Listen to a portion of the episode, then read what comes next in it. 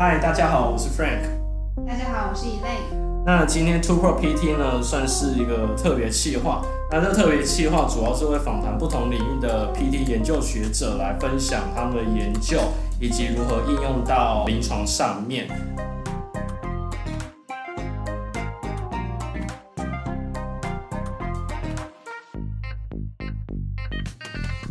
类型的访谈节目也是比较新的内容。那假如大家喜欢这类型的内容，帮我们在 Apple Podcast 上面给五星评价，也欢迎在 Instagram 或 Facebook 呃追踪我们。然后有任何问题也欢迎留言给我们，私讯也行，什么都 OK，我们都有看到你们的问题或你们的要求，算要求吧。呃，因为我知道一直听我姐在胡说八道，说什么时政，大家也都听腻了，所以我们想说邀请一些不同。呃，一样是 PT，拿不同领域不同的人来讲讲看，那大家应该有不同的感觉。嗯，今天我们要邀请这一位呢，呃，是一个你只要在台湾念史台大物质，而且十几年前开始念台大物质，都有可能应该会认识的一个传奇人物。那今天上集呢，我们会邀请这一位传奇人物来先跟我们分享一下他在台湾念 PhD 的一些呃想法，然后跟大家分享。那以内你要不要讲一下你对这个传奇人物的想法？对我来说的话，我觉得我可能是从大二的时候比较常意识到这位传奇人物的存在，因为大一的时候基本上都在校统区，然后大二就比较常，就可能大二下的时候比较常在系馆，然后就会哎，就常常看到一个就是学长坐在自习室里面，很多课程上面学长要担任我们的助教，所以就是慢慢就认识这一位残疾人我就是就是 Y Y，可是我一直都不知道为什么他的绰号叫 Y Y。让我们欢迎 Y Y。嗨，我是 Y Y，但是我要先讲，我的本名叫做黄崇顺。好，那为什么我叫 Y Y 呢？那就是追溯到我从大一的时候开始。那基本上我从大一的时候开始就很喜欢打羽球。那我想有打羽球的人应该都知道 Y Y 是一个羽球的品牌。那在那时候呢，其实我也，嗯，我是因为一个拥有一个 Y Y 的外套而被我同学叫 Y Y，然后一直到现在的。对，但是很多人可能会误以为我是买了非常多的 YY 的 的用品，对，但实际是没有，其实我就只买了某一件衣服跟那件外套，然后就被误以为买了很多，所以我就从那个时候开始被叫 YY 到现在。我听到的版本是你的同班同学，反正另外一个人，他就跟我说，哦，他就很喜欢他打羽球嘛，然后他每次那个球带都是歪歪的哦，所以才被叫歪歪。还是一个球带？就我也不我也不确定是不是，反正就是反正这个由来就是从羽球而来。对啊，那我其实是从二零一六年开始进入台大物质，然后我一直到二零一七年拿到在台大一条龙的拿到了博士学位，那中间有出去就是服役一年之后，然后又回来做了博士后研究员，一直到现在，所以我在台大物质的时间应该是十四年，那所以基本上台大物质基本上几乎是我的第二个家。那今天主要邀请 Y Y 是要希望可以跟各位听众分享一下，诶，他在台湾，他一条龙念上来，呃，念 PT 的博士的一些感觉啊、想法啊、建议啊。当然，我们也是想要跟 Y Y 分享一下或讨论一下博士研究的一些相关内容。不过一开始不要那么的生硬，对对对。我们现在问一下一些博士班的生活好了，让大家暖身一下。对。其实我还蛮好奇，为什么决定在台湾念硕士班？然后硕士班念完之后，为什么决定继续留下来，继续在台湾就是攻读博士？哦，那呃，其实我从大学开始就对修德就蛮有兴趣的了。嗯，有很蛮多原因的。一开始其实大三的时候，我妈那时候就得了五十肩，那时候 PDC 才刚成立没多久。嗯，对，大概就二零零七零八的时候，对，所以就我大三的时候，其实也才大概成立一年多而已。对，那那时候我刚好就陪伴我妈去做五十肩的一个治疗，所以那那时候就有真正的就是接触到实际的修德的个案这样子。对，所以我那时候就开始对修德蛮有兴趣的。对，但是我硕班做的研究其实是没有跟做成修德有任何关系的。我那时候其实开始是做的是跟肩胛骨比较有关，那我们称为 scapular dyskinesis 的研究。在做实验的过程中也没有排斥做研究这个过程，所以后来我也是在。申请前大概一个月的时候就决定就这样签下去了，然后就开始我的在台湾的博士的生涯这样子。那我相信很多人其实都在国外念 PhD，我蛮多人其实是有问我为什么我会想在台湾念 PhD。其实这个理由其实在我一开始就说是当时是有家庭因素，所以其实真的是在那个时间点我不便于出国。然后再加上因为我的指导教授郑老师，他基本上实验室就是以做修德为主的部分，那我也是蛮喜欢这个研究的主，所以我就决定就承袭我硕班时候做的研究到现在。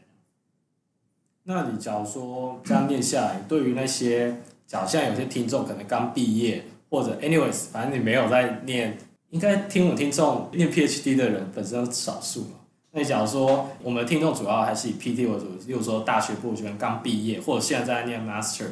你对那些想念 PhD 的听众，你觉得会有希望有什么建议，或未来他们讲想念 PhD PhD 的话？要什么认知或什么觉悟？要什么领悟才比较适合就进入 PhD 的？啊，是是是。那我觉得第一个部分，当然我觉得最重要就是你要先清楚你自己的未来的目标，以及你为什么到底为什么要念这个 PhD。那我相信，我觉得硕士班跟博士的差异就是，硕士基本上你会开始了解你怎么样去做一个研究，那博士的部分就是你会在你自己研究领域要有所突破。对，你要为这个研究领域做出一个新的发展。对，所以如果你本身对于你自己可能在硕班的时候做的研究有兴趣，而且你是真的真心的想要知道这个东西到底是发生什么事，而且你希望透过你自己亲自去做出，然后发现去突破的人，那我觉得你可能就是具有念 PhD 的潜力这样子。那当然就是念是一回事，当然大家可能最终还是会先想要考量一下，就是呃，我念完 PhD 的时候出路是怎么样嘛？那嗯，先暂时不讨论跨领域的部分。那一般如果你在 PT 来讲，大家当然还是在 PhD 毕业之后，在台湾还是会以在大专院校工作为主，也就是研究跟教职会并进。然后毕竟，其实，在 PT 领域的话，也在台湾来讲，你是很难去走纯研究的，你还是会有一定会在学校工作。所以，如果你本身对于教职这件事情本身就没有兴趣的话，你可能就非常要要慎选。对然后再来就是，我觉得你在当教职的时候，就第一个就是你面对的对象最主要是学生嘛。那你临床的部分，你最主要面对的对象是病人。那我觉得你看到底是面对学生还是面对病人，对你来说是你是可以比较接受的，那你可能就可以考虑一下。然后再加上说，呃，当然也不一定一定要去走上就是这个大专院校的教职的路，但是如果你有其他想要走路的话，你可能也要去去询问啊，或是思考看看这个。你想要走这条路，到底需不需要这个 PhD 的学位这样子？那再就是，嗯，或许大家可能有些人在国外念嘛，然后有少数的人在国内念 PhD，那大家可能会想要知道说，哎，那在台湾念 PhD 的优劣是什么？那这个是我自己的个人的想法。那首先就是，我觉得可能会先要考虑说，你之后未来毕业之后，你希望在哪里就业？就是你之后希望在哪里发展？那我觉得，如果你是本来就想要在台湾生根发展哇，当然你在台湾念 PhD 的时间，你一定会有办法更深入的了解这个台湾 PT 的一个发展，或是整个大环境上的部分。然后你也比较容易在台湾建立一些机会，以及你要建立一些人脉，都是在你在台湾念 PhD 比较容易做的。那第二个部分就是，我们当然是利用母语学习的效率一定会比较高，即便你的英文非常厉害，但是我相信大家应该还是不太可能超越你使用中文学习的能力。对，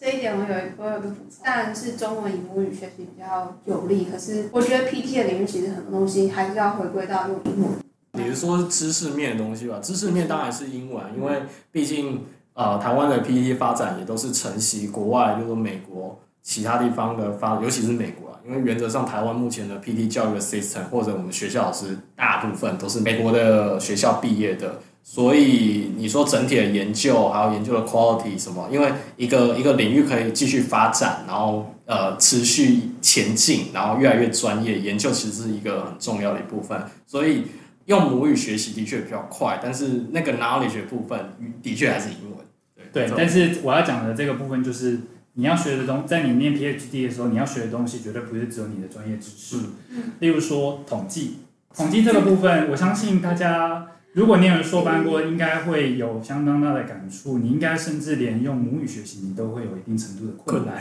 更不要说上面是用英文讲。那我相信，还有除了统计以外的，例如你因为这可能跟你走的，你想要走的研究有关。有些时候你会需要去学习一些跨领域的知识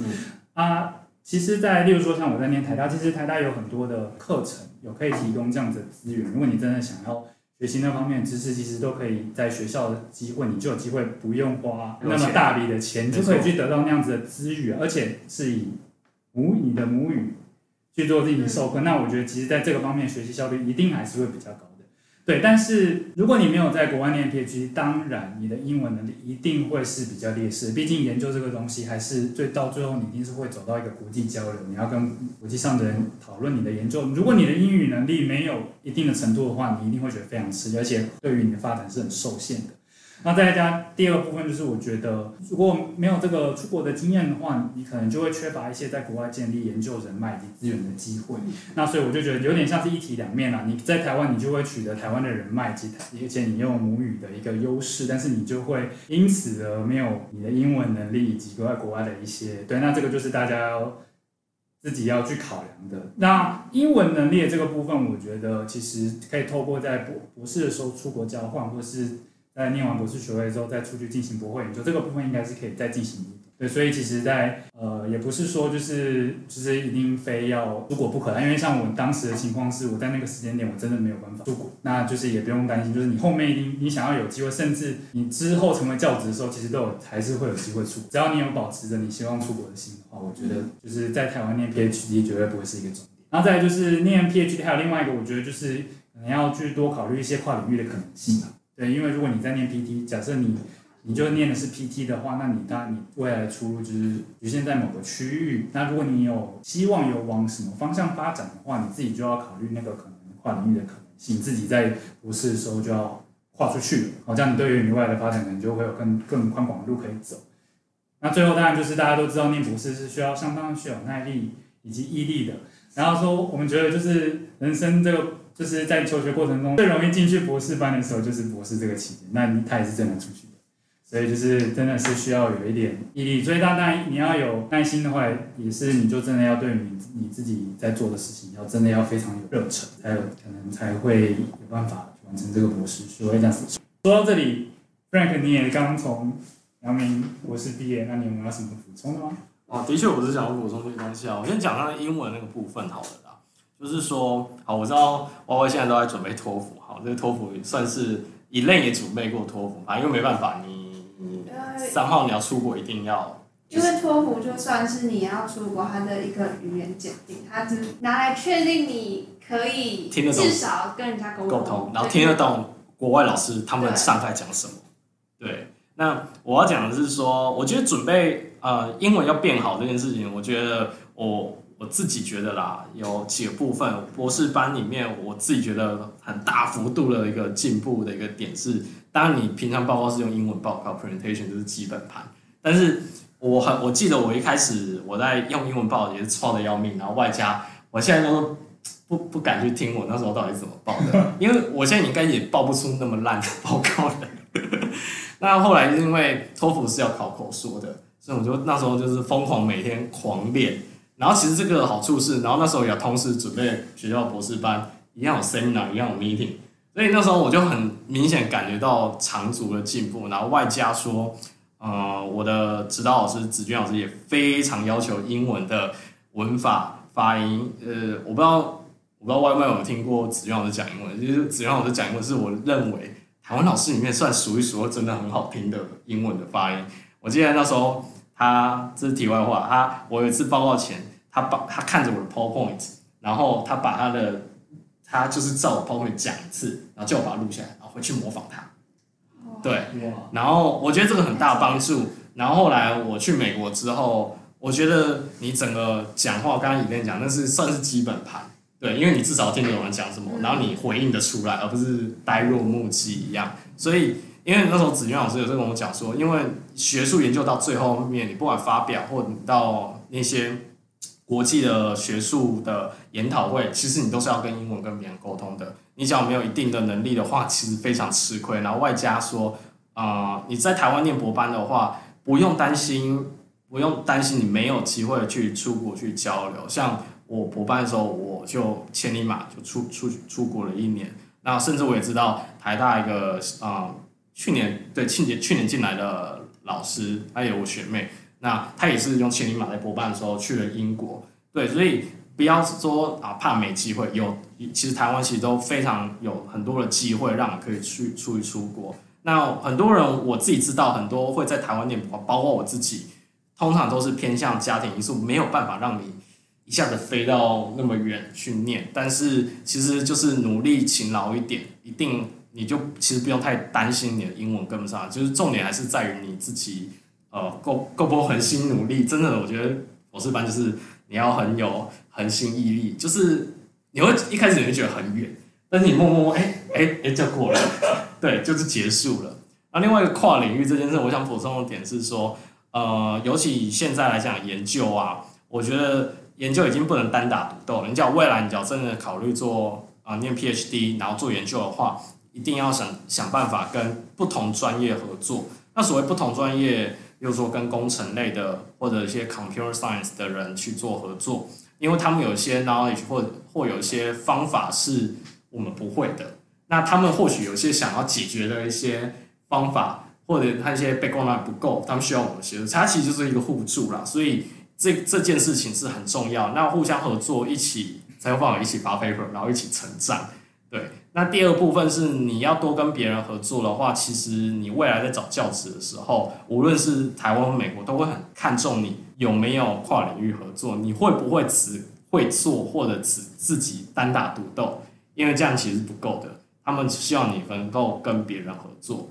那所以当然，你只要会英文，英文就不错。然后当你有去。呃，博士后、博士班中间中间有机会出国，那当然最好。就是说，你又除了台湾的人脉，那你去的国家你有那边的人脉，那你只要 keep in touch，就会一直一直都会有机会，然后一直都是有好处的。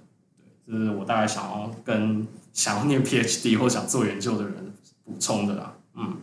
干拜下风，两位都是念完 PhD 的大神，完全不行。我觉得这样很好啦，就是说马上知道说自己要的是什么，这件事情还蛮重要。不过我刚才听起来感觉是 Y Y，，你会认为说你只要想念 PhD，毕竟做研究。你刚才讲到一个点，你只要念 Master、念硕班，发现，哎，我很喜欢做这件事情，你就可以考虑念博班。那你会不会也同意说，好，我不确定我到底适不适合念 PhD，那我来先念个 Master，你中间休学没关系，念个一年，然后再去挖掘说，我到底会不会喜欢做研究这件事情。我自己是觉得你一定要，嗯，至少第一个当然是先不排斥啦，对，因为有些时候你可能没有真正进入 PhD 的时候，你可能不一定真正知道到底是不是。那我是觉得，如果在那个时间点你还有兴趣的话，你就可以做。但是当你发现你念这个 PhD 的意义可能不是到那么大的时候，我就是觉得就可以暂缓。嗯，对，就是等到你找出，甚至或是你发现，哎，它其实就不是你要的东西，嗯、那你就果断的。断舍就休学吧，因为你你花你这你如果强硬的想要念下去，你自己会过得很痛苦，而且到最后你是不是有办法撑到最后一刻，其实也没有说得准，因为其实这个过程真的蛮辛苦的。对，那如果有找到十年 PhD 以外的方向，那我觉得其实反而是蛮重要的。那我想要问，当初就促使你们去念 PhD 那个目标是什么？是什么东西 require 你们去念 PhD？我我我先我打岔一下，就是。嗯不是有目标的人去念 PhD，是你对于想要做研究或是教职工作，你有兴趣，你想要往上走下去就念 PhD。那如果这个人他很有他很有目标，他就是要他就是要成为物理治疗所所长，那他当然就不一定要念 PhD，他就不用，除非他有什么特殊的目的，是他在这个当这个所长又需要这个 PhD 学位，那他才会考虑去做。对，那我的意思，有的目标是你清楚知道你对这个想要做这个研究相关的，或者是教职上面的工作，你是真的有兴趣，有可能成为你未来的职业，你就可以考虑做。当然，如果你一开始就知道你想要做的就是走一些在临床啊，或是治疗所，或是其他的一些，那你当然就要谨慎的考虑。不过，我相信这样子的治疗师们应该也就不会走上。PhD 这条路了，我相信大家一定多少多多少少在念 Master 的时候，一定是对研究有有一些兴趣，然后应该没有过得太惨，所以才会才会走上 PhD 这条路。我觉得有个点啊，有时候不是你真的喜欢，你要说我真的很喜欢研究嘛？我算是也是也是这是一种发现，我至少蛮确定我没有到很就相较于做研究，我没有很喜欢做临床。这样讲好像听起来很奇怪。我自己是物理治疗师，你说我治好病人这件事情会不会很开心？当然会很开心。但是我自己，我从念研究所，然后呃，同时有 part time，然后去做临床工作。做 part time 工作，除了要养活自己，这是一个点以外，另外一个点是，就会你就会越来越觉得说，这好像不是我一辈子想做的事情。就是说我真的没有很喜欢一直看病人。对，这样听起来我没很没医德，但是就纯粹是 没有我我我我展现在我病人面前的话，我还是展现非常有热忱，然后非常有热情，然后非常专业的物理治疗师。只是说，呃，相较于像其实我们开场录之前啊，我都差点跟 Y Y 讲研究的东西，快要不小心聊起来。所以这种东西就是我外班这个好像真的没有很喜欢。然后对研究方面一些很 detail，我觉得为什么这件事情会这个样子？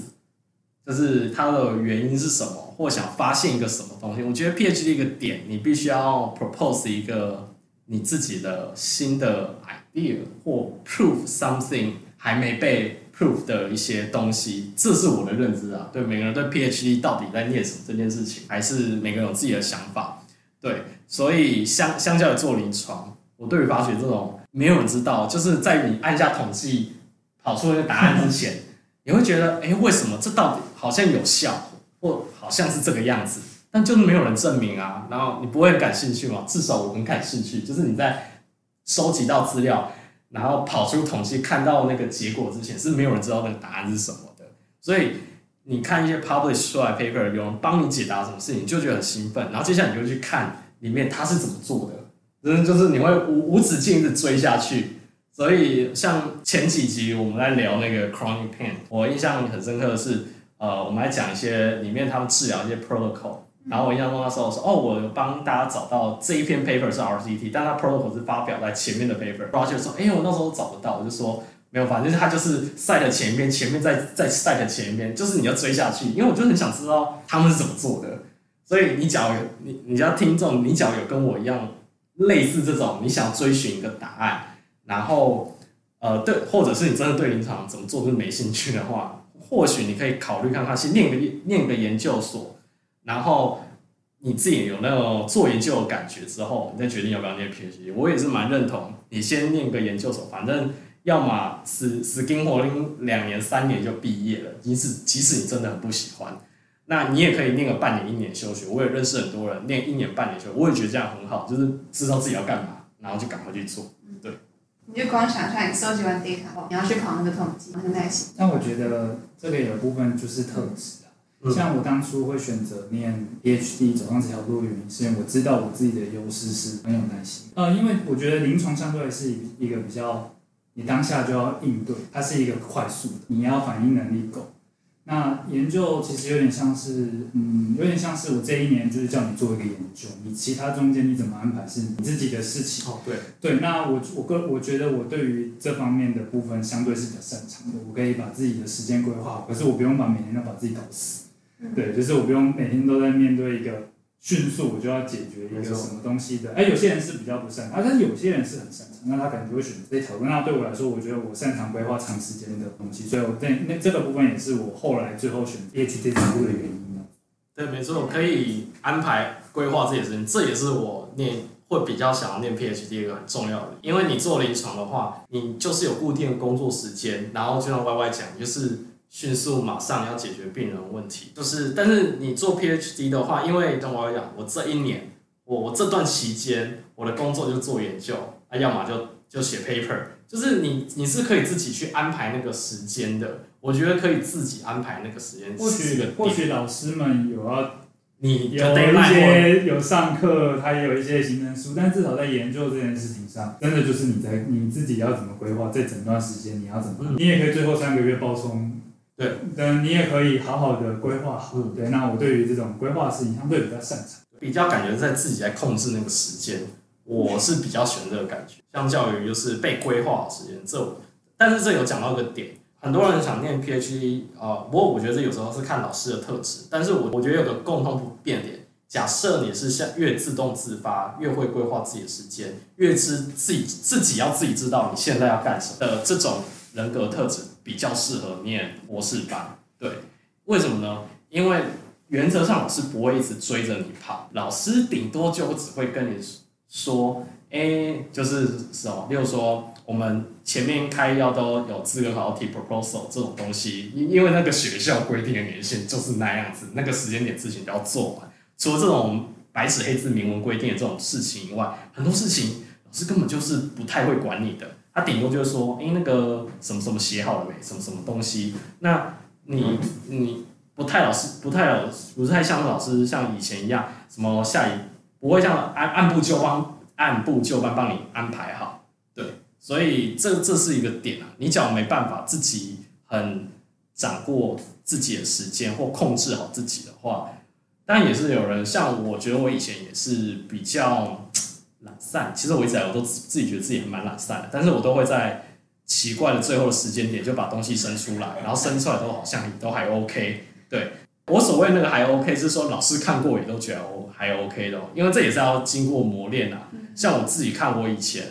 绝两，我博士一年级、二年写出来的东西，我都不忍直视，我想这是什么烂英文，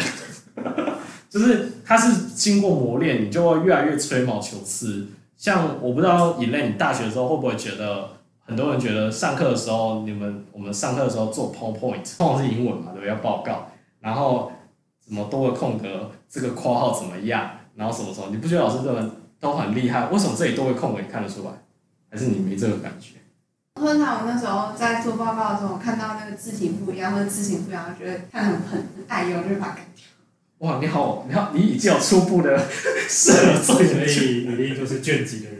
跟我不一样，我以前都觉得 老师好神奇啊！我有这么这种空格也看得出来，后来发现我自己，当有一天自己也看出来之后，发现，好吧，就是 会不顺利。那没有啊，因为你本身就很优秀，然后也到西北，对啊。过奖过奖。没有啊，就是最后大家，你重点是你找到你自己喜欢的东西，或真正想要的东西。你就会发挥你的那种专心毅力跟专注力就会出现。啊，你还没找到那个东西之前，你就会容易看不到。对，然后再讨论一个人生大事。好，那 Elaine，你接下来有什么问题呢？台湾硕士班打出来的底子会比较好，那不知道是真的还是假的？好，这是我听到所有说法都是真的。几乎我遇过所有在美国念 PhD 的人，他们说出来的结果，这是真的。为什么呢？因为 Master 在台湾的 training 的话，应该这样讲啊。我觉得台湾老师要要管要弄，尤其 PT 老师教学要教得好，因为 PT 未来三号都要进，就是你劝出来 PT 是要进临床的，所以教学要教得好，让要让学生知道啊要怎么治疗病人、评估病人，研究也要做到，他才有办法升等。所以他的工作压力跟工作量其实非常大。那这时候依靠什么？这样听起来好像有点压榨学生，但是我觉得这是好的压榨，就是说他会劝学生劝的非常好，把它当 PhD 在用。对，因为硕士生当 PhD 用。对对对对对，就是没简单讲，很多国很多国外的 Master 是不是不是哦？至少我这我这样讲的这个 training 是至少我听到的台大阳明的 training 为主，对，至少。那那其他学校因为我也没念，我也。比较不认识，我就不多做表。至少在台大阳明的 training 出来的，就是至少每个人要做自己的题目。那个每个 master，你或许是跟着老师的计划，但你的那个题目本身是算蛮独立的一个，对，其实算蛮独立的一个一个题目了。你不是这个题目再猜出来很小很小的细节，因为很多 master 的很多 master 是一个。计划里面的小部分，然后你去帮忙收案，然后你就是某部分，他不用真的做出一个什么论文等级，不用真的写出一本论文这样子。所以你从一开始的找 paper，呃，review 文献，然后做实验，就是一条龙包办。其实硕班其实做事情就就还蛮像 PhD 来做的事情，只是说这个计划你可能只要做一个事情，你不用做到第一个、第二个、第三个这样做，就是变成一个一长串一系列这样做下去，差别就是在这里。所以硕班的 training 主要是以研究的独立性为主。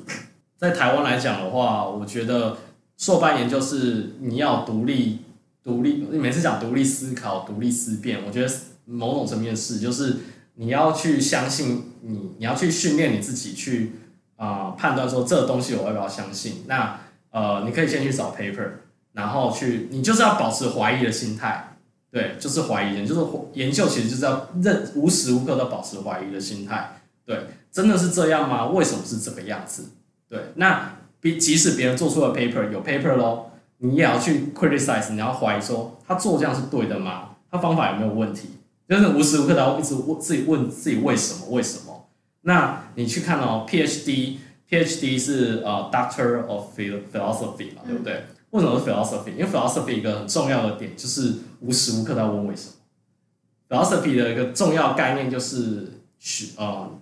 不要把任何事情都当做理所当然，任何事情都要保持着怀疑，而且保持一个好奇，为什么是这个样子？对，那这就是做研究的一个，我觉得啦，的一个蛮核心的一个价值概念。对，要保持这种心态。